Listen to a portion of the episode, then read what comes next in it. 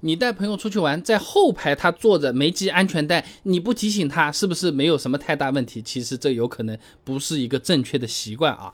日本内阁府啊有个调查呢，两千一百四十九个人里面，百分之七十四点二的人表示坐在后排不会系安全带的，有什么好系的呢？其中百分之三十六点八的人认为呢，坐在后排你系个安全带坐的不舒服啊，而且很麻烦。百分之二十点五的人认为你发生事故你是撞前排啊，后排比前排安全的多了。还有百分。分之十点四的人觉得呢，后排不系安全带又不会罚钱的，没有关系。哎，国内的太平洋汽车网呢也做过类似的调查，结论也是差不多。但其实后排不系安全带危害是很大的，不只是事故的时候对后排乘客伤害，也有可能对前排造成额外的伤害。哎，这就好比你得了流感，口罩嘛不戴，医院嘛不去，还有可能把别人给传染了，就是害人害己啊！哎，美国国家生物技术信息中心它里面也有个数据啊，在严重的正面碰撞当中，驾驶员坐在不系安全带乘客的前面的死亡率是坐在系安全带乘。客前面的二点二七倍，土话是什么？就是这种事故当中啊，驾驶员就像肉夹馍里面的这个肉了，被后排的乘客和前方打开的气囊啪的一下夹在一起了，很惨的。气囊扇你一巴掌，你往后面，后面那个人往前飞，再撞你一下，这么同时一夹，伤害非常的大啊。这篇文章的标题啊，把不系安全带的后排乘客描述为什么？The back seat bullet，就是后排子弹。哎，就后脑勺给你开一枪，那就这么个描述啊。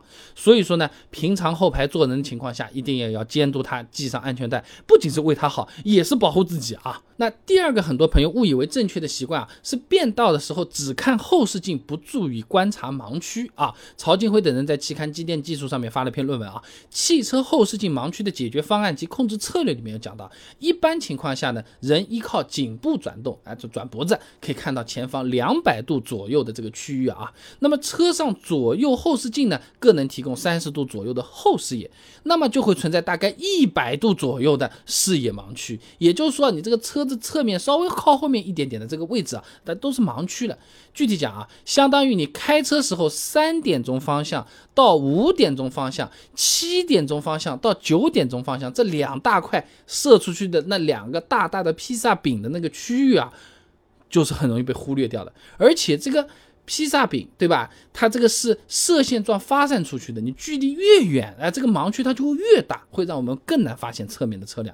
那平常在城市路面开车还可以了，那毕竟车道那个间距比较窄啊，你一旦上了快速路、高架路。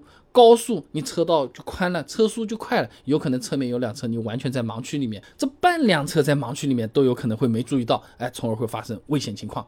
那么除了变道啊，我们在右转观察非机动车道的时候，也会受到盲区的困扰，不少朋友应该感同身受吧。所以说啊，平常开车的时候，如果是新手朋友们没有经常看后视镜的习惯，那变道的时候你就干脆后视镜也看看，头也扭过去看一下盲区，这个是比较不错的一个习惯啊。老司机。计划呢？你看后视镜频率相对是高一点啊，你可以提前用后视镜注意旁边的车子、非机动车和行人有没有往盲区这边过来。是吧？这个相对来说会更靠谱嘛？那第三个，很多朋友误以为正确的习惯啊，就是夜晚开车觉得，哎，这个大灯太暗，我就开个雾灯来把它补一补。雾灯不是挺亮的嘛？有的朋友说的嘛，我拐弯的时候雾灯它就是亮的。那它实际上它是利用一侧的雾灯啊，来进行一个临时的补光，哎，帮我们侧面甚至是靠门板边上的那一部分都能照起来，哎，那转弯的时候看得清楚嘛？临时补光，哎，不是长时间的雾灯照明啊。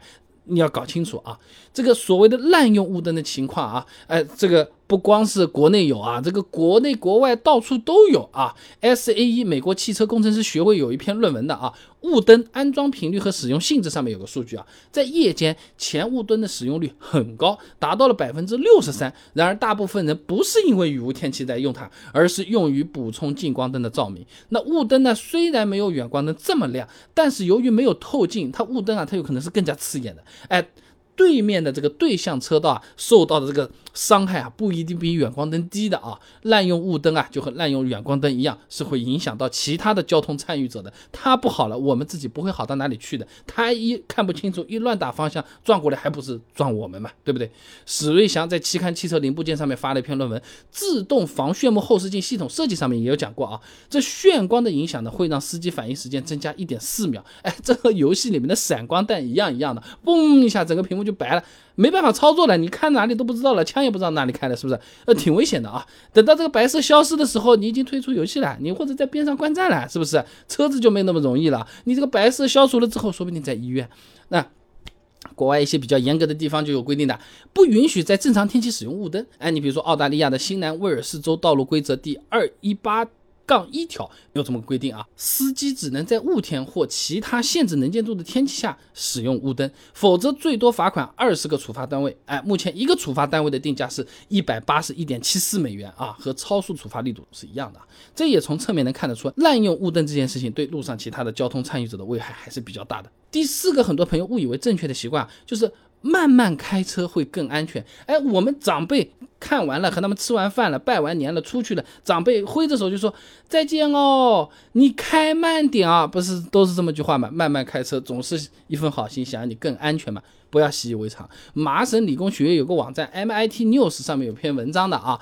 数学家聚焦幻影交通拥堵新模型，可以帮助设计更好的道路。上面说啊，在高密度交通当中出现小的干扰，哎，比如说某个司机过度刹车，会迅速放大成全面的交通拥堵。这个文章里还提到一个在日本的研究实验啊，在一个环形的那个道路上，你让车队保持三十公里每小时的速度，恒定车距。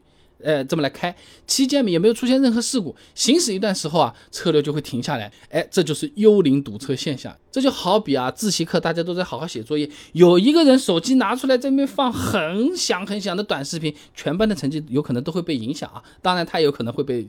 正教处老师拖出去啊，那么拥堵它会导致更多的事故的。深圳大学隋小璇的硕士论文找来分享给你，堵车对驾驶员生理及绩效表现的影响机制及其应对策略研究上面有说啊，这堵车程度高的道路呢，往往会发生更多的严重或致死的事故啊。这交通事故的产生它不是单一的，一般呢是环境的综合因素让这个驾驶员啊产生了心理生理的这个变化，从而做出了不安全的驾驶行为，最后导致了交通事故的发生。你比如说堵车的。时间超车、会车、让车的情况，它就会增加，哎，就容易让我们驾驶员的感知判断能力下降，用多了累了嘛，也容易让我们的驾驶员出现一些不良的心理。土话说就是生气了、路怒了、烦躁了啊，emo 了啊。所以说呢，哎，这个龟速行驶的这个后果呢，就是路上所有的交通参与者承担的。要是开得太慢，他。